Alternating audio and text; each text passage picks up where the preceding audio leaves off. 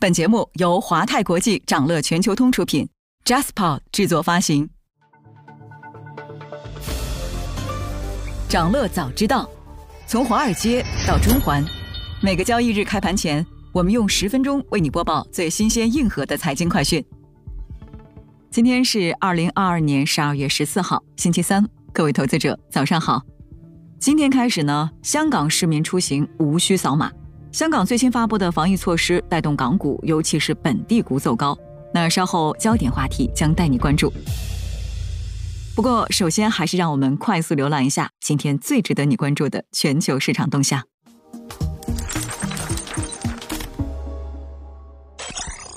美国通胀压力进一步放缓，市场等待美联储公布货币政策决议。周二，美股三大指数高开低走，集体收涨，大型科技股普遍上涨。热门中概股多数上涨，标普五百指数的十一个板块悉数收涨，其中房地产板块涨百分之二点零四领跑，日用消费品是唯一收跌的板块。社交媒体、石油股、黄金股涨幅居前，航空公司、邮轮板块走低。美国十一月 CPI 再度超预期放缓，创年内最小涨幅。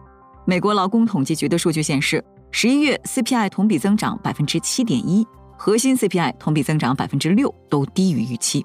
那从细分项目来看呢？汽油、二手车等通胀的主要推手都大幅回落。波动较大的食品价格，十一月环比增长百分之零点五，略低于前值。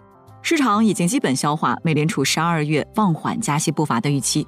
智商所的工具显示，美联储周四加息五十个基点的概率为百分之八十，加息七十五个基点的概率约为百分之二十。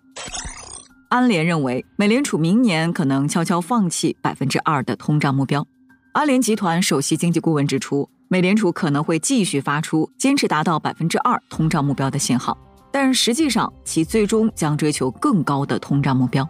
近一段时间以来呢，通胀一直显著高于美联储的目标。同样令人担忧的是，通胀的变化过程，驱动因素不再是能源和食品价格，而越来越多的来自服务业。那有理由担心通胀很可能继续超出美联储已经不断上调的预测。债券交易员压注，明年通胀将出现衰退式骤降。目前呢，一年期通胀保值债券 TIPS 和类似期限的名义美国政府债券收益率之间的差距达到百分之二点一八的新高。那这一数据反映出市场对未来一年平均通胀率的预期，意味着美国明年物价涨幅急剧下滑百分之五以上。在过去六十年里，仅出现过三次这种速度。事关原油，多空双方的分歧正在扩大。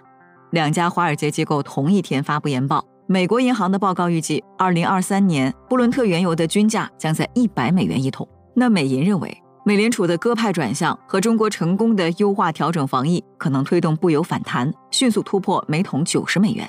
花旗发布的报告则将明年的布伦特原油预期价下调八美元，降至八十美元每桶。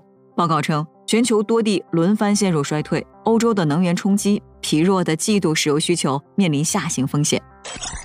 高盛将额外再裁员数百人。据悉，高盛集团计划在末位淘汰之外，可能会从其亏损的零售银行业务中裁减至少四百个职位。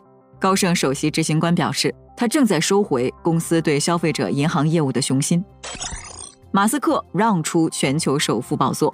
随着特斯拉股价下跌，马斯克的净资产降至一千八百一十三亿美元左右，排名第二。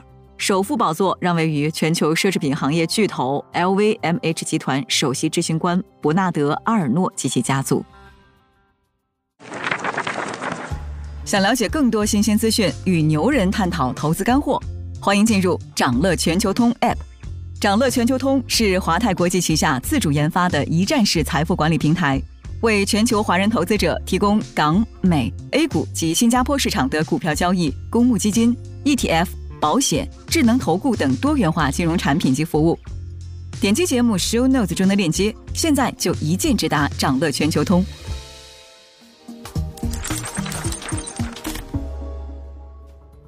您正在收听的是长乐全球通早间资讯播客节目《长乐早知道》。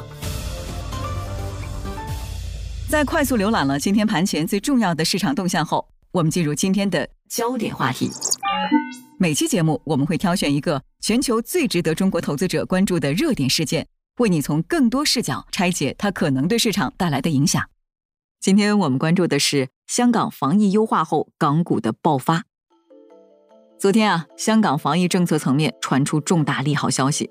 据香港特区政府医务卫生局局长卢宠茂在疫情简报会上的介绍，从今天开始，香港市民出行无需扫描安心出行二维码，但市民进入十四时仍需使用疫苗通行证。除此之外呢，香港取消黄码措施，入境抵港人士如果没有确诊，则赋予蓝码，并且可以照常活动。除此之外，从香港前往内地和澳门，无需在口岸、机场进行核酸检测，持四十八小时内核酸检测阴性证明即可通行。撤销居家隔离检疫人员佩戴电子手环的要求，核酸检测资源集中在高风险场所或人群，减少向住宅大厦发出强制检测公告。改为在社区增加发放快速检测包。那受到香港防疫新措施的影响，昨日港股小幅低开后走高，恒生指数收盘涨百分之零点六八，恒生科技指数涨百分之零点七三。香港本地股也走强明显，截至收盘，莎莎国际涨超百分之十四，九龙仓置业涨百分之七点零八，新鸿基地产、六福集团涨超百分之五，周大福、周生生涨超百分之三。我们再来看看行业板块，对通关的憧憬带来了餐饮股的全天强势行情。盘仔国际涨超百分之十四，呷哺呷哺、大家乐集团、海伦斯涨超百分之七，奈雪的茶涨百分之六点七。另外还值得注意的是，昨日港股博彩股也普遍收涨，金沙中国有限公司涨百分之四点三二，美高梅中国、新濠国际发展涨超百分之三，银河娱乐、永利澳门涨超百分之二。互联网医疗板块高开后走势分化，平安好医生跌超百分之八，阿里健康跌近百分之四，京东健康涨百分之零点三一。中国最大在线专业医师平台医脉通一度涨超百分之六十，截止收盘涨超百分之二十五。那市场分析认为，中长期来看，消费升级以及对美好生活的向往是大势所趋，行业有希望重拾增速。竞争格局上。多数龙头在疫情期间实现了一定程度的逆势扩店，提升了市场份额。消息面上呢，除了香港的防疫政策调整，澳门特区新冠病毒感染应变协调中心之前发布的政策表示，防疫从今天起进入过渡期，酒店业场所可以接待新冠病毒感染者和密切接触者。那除了防控措施调整，之前获得牌照的六家运营商全部再获赌牌，也使得博彩股的不确定性得到消除。与此同时，国务院联防联控机制也在十二号发布了关于做好新冠肺炎互联网医疗服务的通知。那通知提到，包括互联网医院在内的医疗机构，可以通过互联网诊疗平台，依据最新版新冠肺炎诊疗方案，为出现相关症状并居家的患者在线开具处方，并鼓励委托符合条件的第三方将药品配送到患者家中。那我们回看港股十一月以来的走势。股价已经出现了较大幅度的反弹，唱多港股的中外机构越来越多。多个分析机构认为，港股见底回升往往需要美股和 A 股企稳回升。那放在如今的环境当中啊，美国加息见顶和中国经济数据利好是港股反弹的两大条件。除此之外呢，外资对港股存在较大影响力，港股反弹与防疫政策优化后外资的回归密不可分。有市场分析指出。港股市值前一百的公司，南向资金持仓占港股流通股本的比例为百分之五点七，海外机构投资者持股占比为百分之二十三点三，并且这一数字可能存在低估。随着新十条落地，多省份相继取消查验健康码、场所码、通信行程卡服务正式下线，以及部分省份不再标记中高风险区，国内疫情防控措施明显逐渐改善。有市场分析表示。防疫政策优化的确缓解了外资内心的焦虑，他们看中的消费服务行业反弹。